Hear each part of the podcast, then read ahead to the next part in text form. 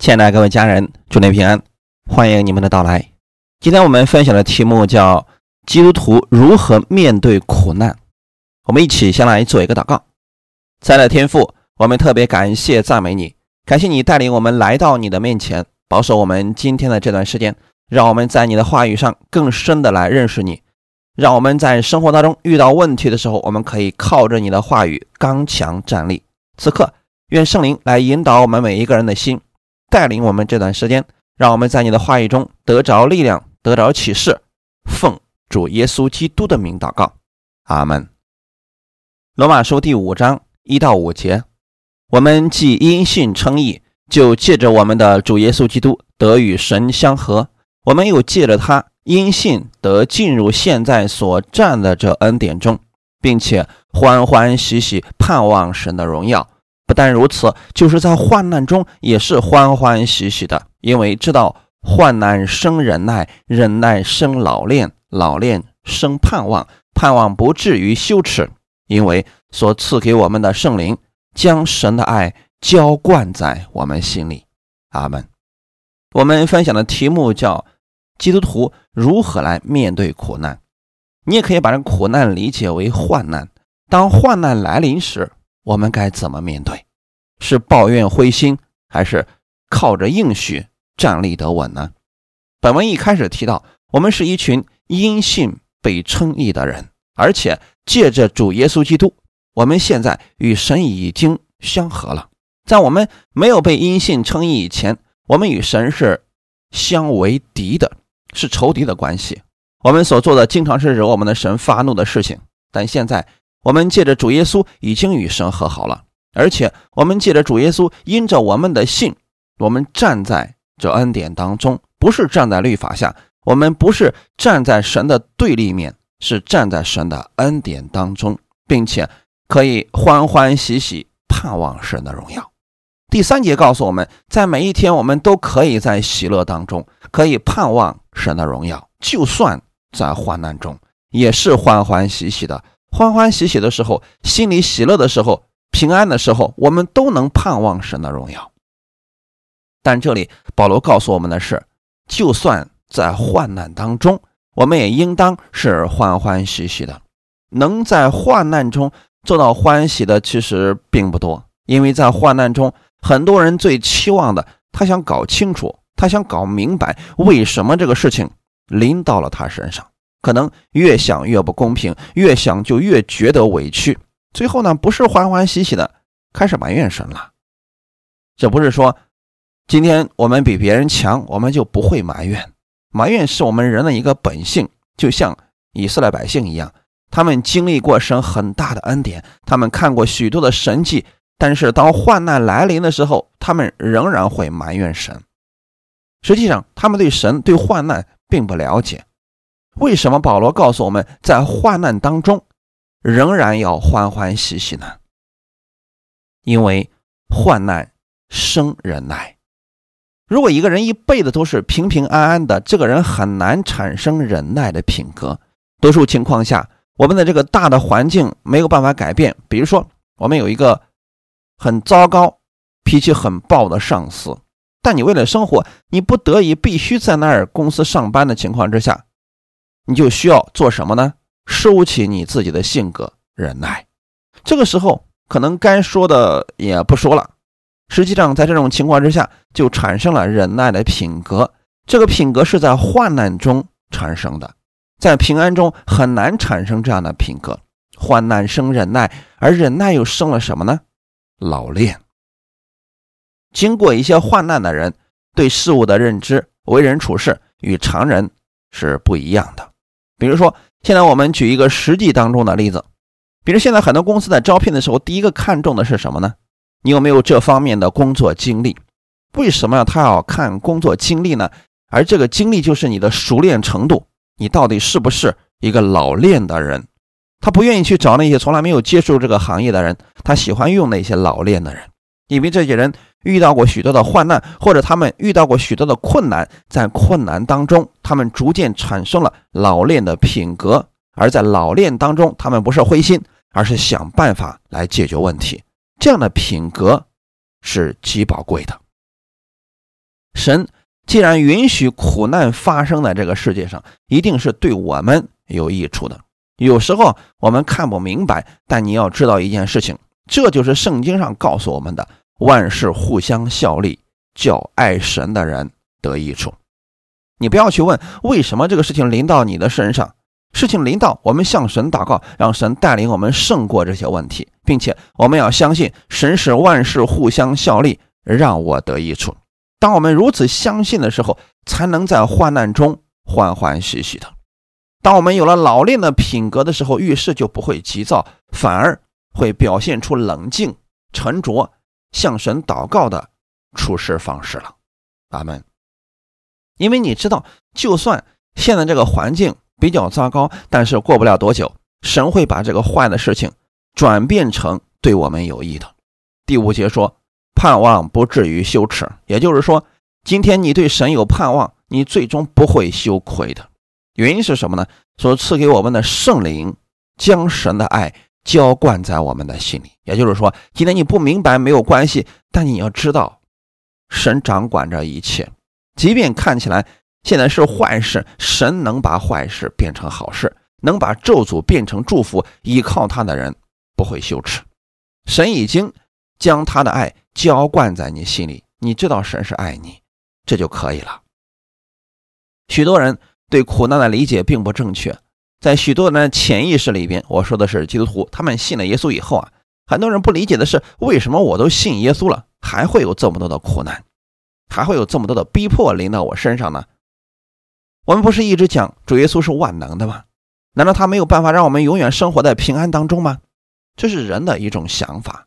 很多人灰心的原因是，既然神是万能的，他就应该保守我，让我永远平安。但是我告诉弟兄姊妹。耶稣从来没有承诺过，当你信了他以后，你永远处在平安的道路上，不会遇到一丁点的患难。但是，他给了我们解决一切患难、胜过一切逼迫的方法，依靠他的话语得胜。有人认为信耶稣本来就是一条苦难的路，你看看路加福音九章二十三节：“若有人要跟从我，就当舍己，天天背起他的十字架来跟从我。”这句话真的让很多人不愿意再信耶稣了。有人说啊，十字架的道路是又累又苦，充满荆棘，充满逼迫的一条路，你必须得走。要想进天国，就必须背着这样的十字架，直到你生命的结束。你看看耶稣背的十字架多么痛苦啊！他被人鞭打，被人逼迫，被人羞辱，背起那个自己的十字架，那个痛苦的十字架，羞辱的十字架，一步一步走向了各个他。耶稣都如此了，难道我们能逃过吗？你还想一生当中一帆风顺吗？那是不可能的。耶稣走过的路，我们也要走啊，弟兄姊妹。如果你听到了这样的信息，我建议你以后不要再听了，因为你听的越多，你越没有信心，没有盼望。神的话语给我们是永远的喜乐、盼望，在任何的环境之下，我们信主不会越信越灰心。过去许多人都信错了，有人家里边丈夫不信。天天打那个姊妹，到了教会以后，他们的牧师就告诉他们说：“啊，你的丈夫就是你的十字架，你这辈子也别想躲开这个十字架，你要天天背起这个十字架来跟着耶稣。你要忍耐，要忍耐，一定要忍耐，这个十字架要背到你生命的结束。如果你接受了是这样的福音的话，你真的能感受到神的爱吗？你会觉得？”似乎是神给你安排了一条又曲折又难走又充满苦难的一条路，但这真的是十字架吗？难道跟着耶稣的人走的都是那样的痛苦吗？不是的，这不是福音。还有一些人说：“你看看保罗，保罗是一个多么有信心的人呐！你看看他的一生多么的惨，多么的痛苦，他的大半生都在监狱里面度过，而且传福音受逼迫。你看看，这就是基督徒啊！”我们的一生就是这个样子的，任何人都别想逃脱这个十字架。信耶稣就是受苦的，关键就在于你所相信的是什么。就像我们所刚才分享的那样，两种周氏都是极端。一种是觉得信耶稣应该万事平安、一帆风顺，一丁点的苦都不应该临到；而另外一种就是觉得应该是充满苦难，你必须忍耐到底。才能最终得救。这两种是极端的教导。我们今天要从圣经上正确来认识神的旨意。我们来分享第一点：我们的苦难并不是神所赐的。旧约的时候，在律法之下，很多人对神了解不够，或者他们对圣经当时不太明白神为什么要那样做。我给你们举几个圣经当中的例子，也许你就明白了。在路德记的第一章二十一节，拿俄米的一家人因为伯利恒有了饥荒的时候，他们一家人就去了摩崖地。等他们再回来的时候，就剩下他和他的一个儿媳妇路德，孩子们全死了。二人回来的时候，有人遇见他，就说：“这不是拿俄米吗？”当时的拿俄米怎么说的？路德记第一章二十到二十一节，拿俄米对他们说：“不要叫我拿俄米。”拿俄米就是甜的意思，要叫我马拉，马拉就是苦的意思。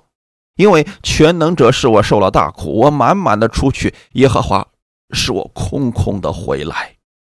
耶和华降祸于我，全能者使我受苦。即使这样，你们为何还叫我拿阿米呢？你发现了没有？他觉得这个苦难是神赐给他的。弟兄姊妹，神不会用这种方式。来让我们认识他，神不会用这种方式来教育自己的儿女。为了让你认识他的恩典，把你两个儿子全部杀掉，最后让你两个寡妇回来。你出去的时候家财万贯，回来的时候一无所有。这不是我们神做的。本来出去的是拿俄米的一家，他们在外邦之地把一切都花尽了。他回来的时候却埋怨神，原因就是他对神不认识，他以为这个祸是神所降的。如果今天你也觉得苦难是神所赐给你的，为了锻炼你，为了让你老练，你就错了。神不会用这种方式让我们成长。你比如，为了让你家孩子能够站起来行走，你故意一巴掌把他拍在地上，让他自己爬起来，然后他刚刚站起来，你又一巴掌把他拍下去，说我这样训练你，是为了让你能够尽快的站起来。没有这样的父亲，他会扶着他来帮助他行走。还有一个人叫约伯，可能很多人。特别是自己受了一些苦难的时候啊，他们通常会把自己形容成约伯，说：“哎呀，我现在受的这个苦啊，就跟约伯是一样的。”那么约伯他的苦难从哪里来的呢？我们读约伯记，清楚的知道这个苦难不是神所降的，乃是魔鬼加在约伯身上的。但是约伯却不知道这个事情。当他妻子对他说：“你现在还持守你的信仰吗？你干脆否认了你的神，死了算了吧。”约伯怎么说呢？在约伯记第二章第十节，约伯说：“你说话像愚顽的妇人一样。难道我们从神手里得福，不也受祸吗？”约伯认为神是赐福的神，同时神也是降祸的神。当然了，这个祸你可以理解为苦难，理解为患难，理解为逼迫等等。在旧约律法之下，其实约伯那个时候还没有律法。当我们看到以色列百姓的时候，他们在律法下的这群百姓违背律法的时候，神确实会降下一些灾祸。但今天这样的事情不会临到我们身上，因为耶稣在十字架上的时候，他已经替我们成全了律法所需要的公义。他在十字架上为我们的罪流血牺牲，神不会再用这种方式惩罚我们了。格罗西书第二章十三到十五节：你们从前在过犯和未受割礼的肉体中死了。神赦免了你们一切过犯，便叫你们与基督一同活过来，又涂抹了在律例上所写攻击我们、有碍于我们的字句，把它撤去，钉在十字架上，即将一切执政的、掌权的鲁来，明显给众人看，就仗着十字架夸胜。原来我们在过犯中死了，已经死了。过去那个犯罪的我们，那个充满罪恶的我们，已经死了。神已经赦免了我们一切的过犯。并叫我们一同与基督活过来，所以，我们现在每一个相信耶稣的人，我们都是死而复活的新人。我们是新人，弟兄姊妹。哥罗西书第二章十四节特意告诉我们，又涂抹了在律例上所写攻击我们、有碍于我们的字句，把它撤去，钉在十字架上。弟兄姊妹看到了吗？神不会再降下灾祸在我们的身上，因为耶稣已经替我们成全了律法，并且已经涂抹了律法上所写攻击我们的字句。弟兄姊妹，你们知道律法有什么东西能攻击我们吗？你读《生命记》二十八章就知道，那里面提到：你们若不遵行我一切律例典章诫命，以下的灾祸就会追向，直到你死亡，很可怕吧？但话又说回来，神还有祝福。你若遵行了我一切的律例典章诫命，以下的福就必追上你，你逃都逃不掉。今天我们不必遵守那个律法，因为耶稣已经替你遵守了。他把《生命记》二十八章后半节所有的咒诅撤去了，把它钉在十字架上。今天你在读圣经的时候，要看到哪一些耶稣在十字架上已经成就了，哪一些我们需要靠这个应许放在我们身上来使用的。而且，《生命记》二十八章是一个很明显的例子。前面说的那些祝福，今天你都可以得着，因为耶稣已经为你遵行了所有的律法、典章、诫命，神需要的。他都已经完成了，而且后面所写的那么多的咒诅，其实你可以把它略过，不用看了，因为它不会临到你的身上。感谢主，这就是耶稣替我们所做的，所以他阻挡了很多的灾祸，神不可能赐灾祸在你的身上了。约翰福音十六章三十三节告诉我们：“我将这些事告诉你们，是要叫你们在我里面有平安。我们在耶稣基督里边有平安。”耶稣紧接着在后面说。在世上你们有苦难，但你们可以放心，我已经胜了世界。弟兄姊妹，这是一句非常重要的话语。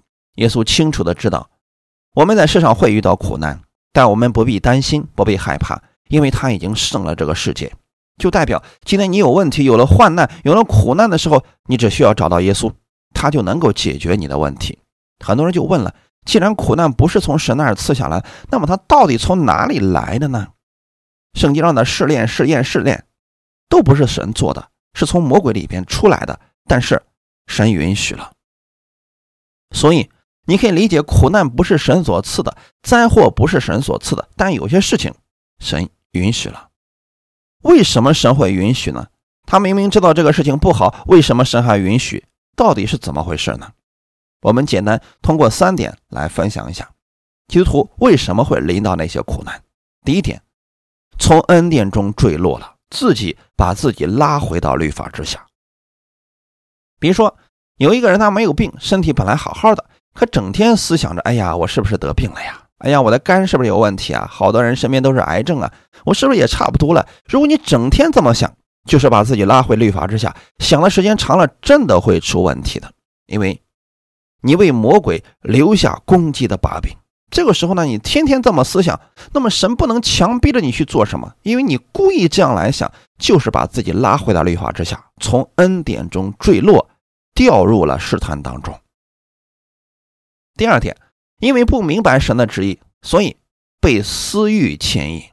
很多人凭着自己的血气去做事情，结果掉入了敌人的网罗当中，还以为是神不保守他们，埋怨神。雅各书第一章。十四到十七节，但个人被试探，乃是被自己的私欲牵引、诱惑的。私欲既怀了胎，就生出罪来；罪既长成，就生出死来。我亲爱的弟兄们，不要看错了，各样美善的恩赐和各样全备的赏赐，都是从上头来的，从众光之父那里降下来的，在他没有改变，也没有转动的影儿。第三点，为主耶稣的名受逼迫。其实这个我们应该感到高兴，因为如果说传耶稣基督的福音受逼迫而受到一些苦难的话，将来有巨大的赏赐的。我们今天在这儿分享希伯来书第十一章三十五到四十节，有人得自己的死人复活，又有人忍受严刑，不肯苟且得释放，为要得着更美的复活；又有人忍受戏弄。鞭打、捆锁、监禁各等的磨练，被石头打死，被锯锯死，受试探，被刀杀，披着绵羊、山羊的皮，各处奔跑，受患难、穷乏、苦害，在旷野、山林、山洞、地穴漂流不定。本是世界不配有的人，这些人都是因信得了美好的证据，却仍未得着所应许的，因为神给我们预备了更美的事。叫他们若不与我们同德，就不能完全。因为福音的缘故，很多人经历了神迹，很多人忍受严刑拷打。这里说不肯苟且得释放，原文的意思是他们本来有被释放的机会，但是呢，他们放弃了这个机会。为什么放弃这个机会呢？为要得着那更美的复活。看看有些人受鞭打、捆锁、监禁等这一切，他们欢喜忍受这些，因为他们知道主给他们的赏赐是大的。这些在旧约的人，并没有看到完整的应许，我们都看到了。旧约的人，他们一直渴望着弥赛亚，他们始终没有看到弥赛亚所成之事，他们是带着盼望忍耐苦难。但我们不一样，我们已经看到了耶稣在十字架上所成之功，因此就算有患难临到，我们不该放弃，更应该欢欢喜喜的有盼望。神给我们预备的是什么呢？虽然旧约那些人有信心，包括亚伯拉罕也是一样的，他的信心很大，凭着信心成就了很多大事。但今天仍然无法与我们相比。他们那个时候向神献祭是用牛羊的血遮盖他们的罪。我们不一样，我们所拥有的是耶稣基督的宝血，不是遮盖，是彻底挪去了我们一切的罪。我们得着了更美的约。他们虽然明明有被释放的机会，但他们拒绝了。为什么他们要这么做呢？为要得着那更美的复活。弟兄姊妹，在历史上有很多人。都为主耶稣的名殉道了。他们因着福音的缘故，因着耶稣基督的缘故，为主而死了。但这些人没有后悔。你比如说，当时尼禄当皇帝的时候，罗马那个时候大肆的屠杀基督徒，把他们绑在圆形剧场的中间，让他们被动物咬死，把他们放在十字架上，浇上油，活活烧死。但这些人在死之前，他们还大声的唱赞美诗歌，赞美耶稣。没有否认耶稣，坚持自己所信的，并且持守到底了。为什么这些人没有害怕，没有埋怨？这些苦难在他们面前，他们仍然毫无畏惧呢？因为他们看到了永远的天国，他们知道离开这个世界以后，就永远与耶稣在一起了。在世人看来，这些人是死了，可圣经上耶稣说他们是睡了。将来要在更美的复活当中醒过来。然后我们再看《腓立比书》第一章二十二节说：“现在我们在肉体中活着是为了什么呢？若成就我功夫的果子，我就不知道该挑选什么。我正在两难之间，情愿离世与基督同在，因为这是好的无比的。然而我在肉身活着，为你们更是要紧的。”保罗在苦难当中说什么呢？说他在肉身中活着，如果说能成就这个功夫的果子的话，他真的不知道该挑选什么。挑选立刻死了，就回到耶稣身边，那太好了。说我情愿离世与基督同在，因为那个国比这里好的不止百倍。那地方实在太美好了。二十四节说：“然而我在肉身活着，为你们更是要紧的，是为了你们，为了谁呢？”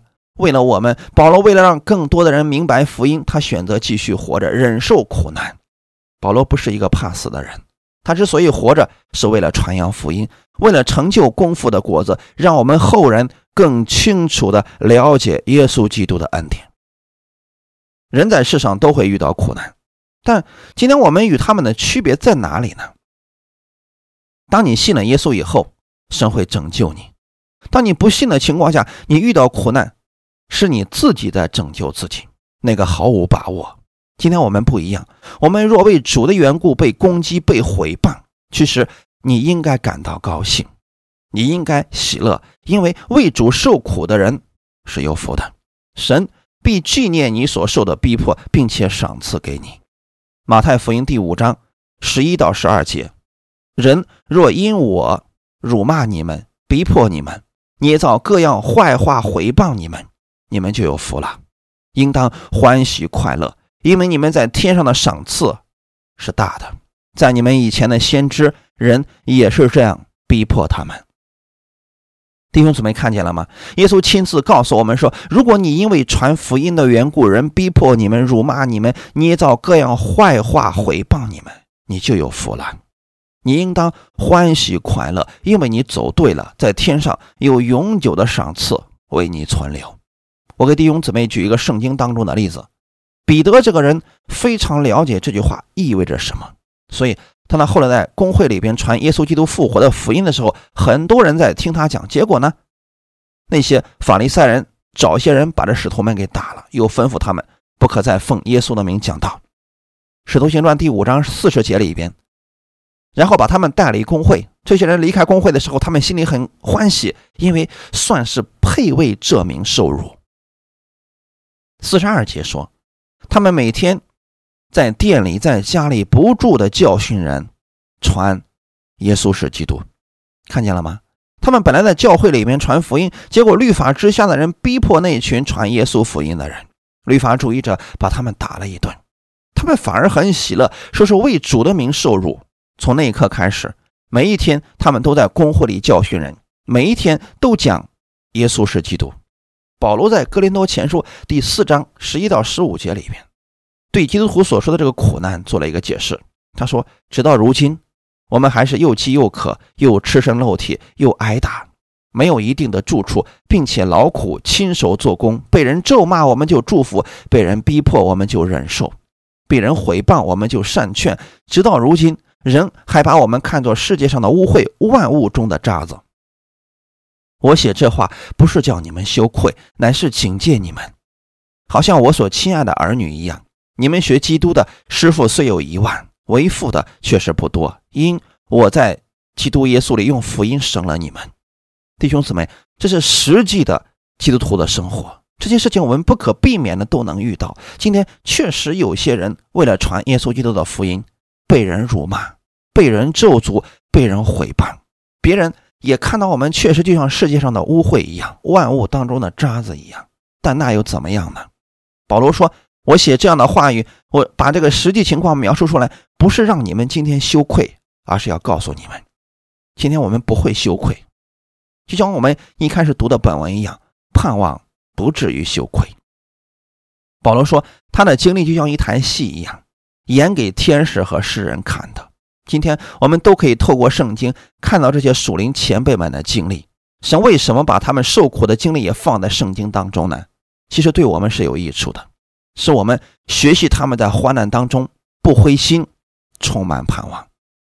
我们分享第二点，跟随圣灵的引导。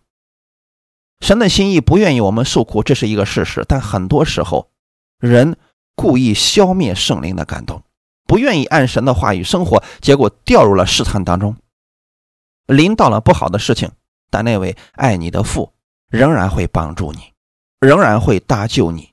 他搭救你，并不代表神乐意你顺从私欲而行。今天很多人在患难当中，他求神，神也拯救他，但这件事情并不见得是神愿意他去行的。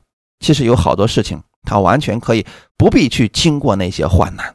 神给我们预备了很好的路程，你若是顺从圣灵的引导，不会临到那样的患难。那我们在这里举两个人的例子，第一个人。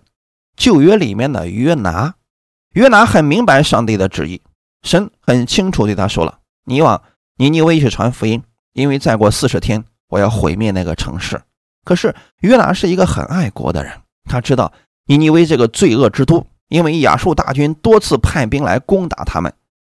今天如果他们死了，活该。凭什么今天让我去给他们传福音呢？凭什么让他们躲过这些灾祸呢？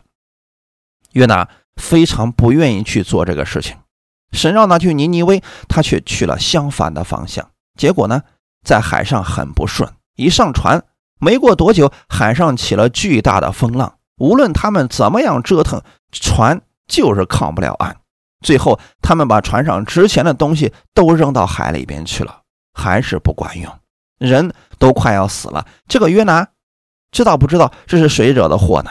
他知道。约拿对同船的人说：“你们把我扔到海里面就没事了。”一开始那些人不愿意，最后实在没办法了，把约拿扔到海里边。一扔进去之后，那海面的风浪立刻就停止了。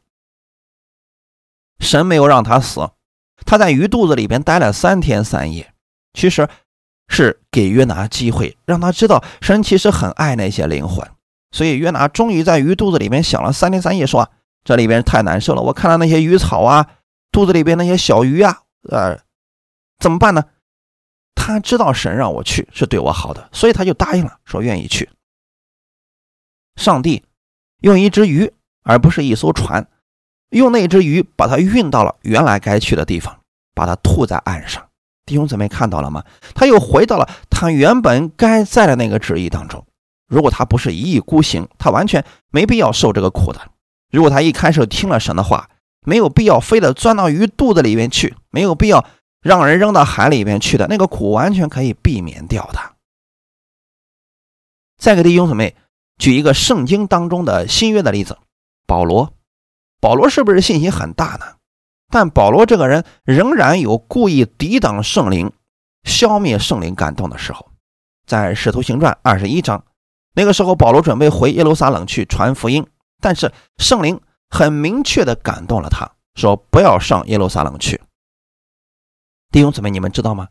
圣灵提醒我们的时候，我们一定要顺从，要不然。会给自己带来很多不必要的苦难和患难。保罗也知道去耶路撒冷危险，但是他还是要去。又过了几天，有一个先知名叫亚加布，从犹太下来，到了保罗所在的那个地方，拿着保罗的腰带捆上自己的手和脚，说：“圣灵说，犹太人在耶路撒冷也要如此捆绑这腰带的主人。”这个时候啊，先知又一次来告诉他不要去。二十一章的十二节又告诉我们说，当地的人听见这个话，都苦劝保罗不要上耶路撒冷去。保罗当时怎么说的呢？你们为什么这样痛苦，使我心碎呢？我为主耶稣的名，不但被人捆锁，就是死在耶路撒冷也是愿意的。听起来好伟大呀！一个不怕死的人，不怕捆绑，不怕鞭打的人，让我们觉得这个人信心好大呀。为什么圣灵不让他去呢？保罗那个时候可能还没明白这个问题，没有专门为这个事情来祷告。保罗愿意去，说就算死在那儿也要去，不听劝。所以弟兄姊妹说：“好吧，愿主的旨意成就。”就这样了。结果如何呢？他在那个地方遇到了许许多多的苦难，有好几次差点被人给扯碎了，福音并没有传开，事工也没有做成，神还是带领他离开了那里。今天有许多基督徒，可能他受的苦也是这样的。有些人对神的话也不明白，就按照自己的想法去做，他愿意那样去做。其实，若是顺从圣灵的引导，有些事情是可以避免的。使徒行传二十二章第十八节，当他在店里祷告的时候，看见主向我说：“你赶紧离开耶路撒冷，不可延迟，因为你为我做的见证，这里的人必不领受。”弟兄姊妹发现了吗？一开始圣灵就说你不要去那儿，因为你去了之后徒劳无功的。可保罗不听，非得去。到那儿确实做工了，但毫无作用，因为圣灵在那儿告诉他说：“你离开吧，不要迟延，赶紧走吧，不要在这儿待了，因为你在这儿做见证，根本没人领受他。”所以他离开了。弟兄姊妹，这不是说神抛弃了耶路撒冷当地的子民，是时候不到。如果今天你明白了、清楚了神的带领，你前面虽然有苦难，神会给你力量，给你开道路、开出路，让你轻松就能胜过这些苦难。你所做的功不是徒劳无益的，不是没有一丁点的果效的。我们要学习跟从圣灵的引导，就可以避免像保罗那样受不必要的苦，避免像约拿那样不必要的苦难。我们人生当中苦难已经够多了，我们根本没必要因为自己抵挡圣灵的感动自找苦吃。耶稣确实说过：“你们要去传福音给万民听，但你要选对你的世界，不是根据你自己的想法想去哪里就去哪里。你真的要出去之前，要在神面前好好为你的路程来祷告。你若学会跟从圣灵的引导，就算遇到苦难，它不会影响你啊，你的事工不会因此受阻。”弟兄姊妹，因为神在靠道路，不要靠着我们自己的力量去做事情。如果神差遣你去一个地方，你发现那里没有资源，但只要是神让你去的地方，只要是神与你同去的地方，神就必会为你预备资源，同时也会为你做一个引导，为你加力量，让你胜过前面所有遇到的这些拦阻。你会感受到很轻松，就能应对这些事情。可能有人会问了，我怎么知道圣灵的引导呢？如果你是一个常常祷告的人，与神有亲密的关系，你会清楚知道神对你的引导，这是一种关系。很难用言语来说明白，但是你就是知道神让你做这个事情。如果有些人不明白神的引导，我可以给你一个小小的建议，但它不是标准，只是一个建议。很多人说，只要你祷告的时候心里有平安，那就是神对你的引导。这个不一定正确，因为人心里若有私欲，明明知道这个不符合圣经，可心里愿意，还是会有平安的。就像我们之前告诉一些人，不要投资高额返利的那些生意，那些是骗人的。结果有人告诉我，我祷告过了，我心里很平安的，事后还是赔了不少钱。这就不是从圣灵来的，而是自己的私欲。实际上，这个事情应该反过来来讲：当你为一件事情祷告的时候，如果非常的不安，你比如说你祷告主啊，我想到耶路撒冷去传福音，我把我的家产卖了，我一路走到圣城。在周边国家给他们传福音可以吗？你祷告了，发现心里面很是不安，有很多的牵挂，有时候有很多的害怕和忧虑。这个时候，你要为这个事情一直来祷告。如果一直都不安的话，你就暂时先不要做，这是一个方法，但它不是一个标准。弟兄姊妹，在学习聆听圣灵的感动，他对你的引导才是正确的道路。圣灵给我们引导。绝对不会把我们故意引导到苦难当中，让我们没有办法胜过，让我们灰心绝望。虽然前面有问题，但他会帮你开出路，你就免受很多的苦难。弟兄姊妹，这是一个方法。那么最后的时候，我们通过一个见证来结束。在几年前，我认识了一对夫妇，这位夫妇。非常的爱主，经常用方言祷告。有一次，这对夫妇去参加一个聚会，因为自己开车到路上的时候啊，他们正开着车，因为时间也快到了，正开着车的时候，圣灵给他们心里边有一个感动，说现在赶紧停车，停下来祷告。他们说主啊，很快就到聚会点了，我们在那儿祷告不一样的吗？这是圣灵第二次又说了，停下来祷告。第二次这个感动出现的时候，这对夫妇就把车停下来，在路边一起跪下来祷告。大概半个小时的时候，这个时候呢，心里很平安了。然后他们就继续啊上开车往前走了，因为已经迟到了。两个夫妻再一次开车往前走。等他们开车行了二十分钟左右的路程的时候啊，看到一个巨大的立交桥塌了。这个时候他们停下车，让牧师算了一下当时他的车速和时间。如果按当时他的车速和时间的话，他正好是行驶到这个桥的下面。那个时候桥是正好塌下来，弟兄姊妹知道吗？圣灵已经知道前面发生的事情，所以给他们一个感动，让他们停下来祷告。他们既然不知道祷告的是什么内容，但是圣灵阻挡这些苦难临到他们身上，这是一个非常重要的事情。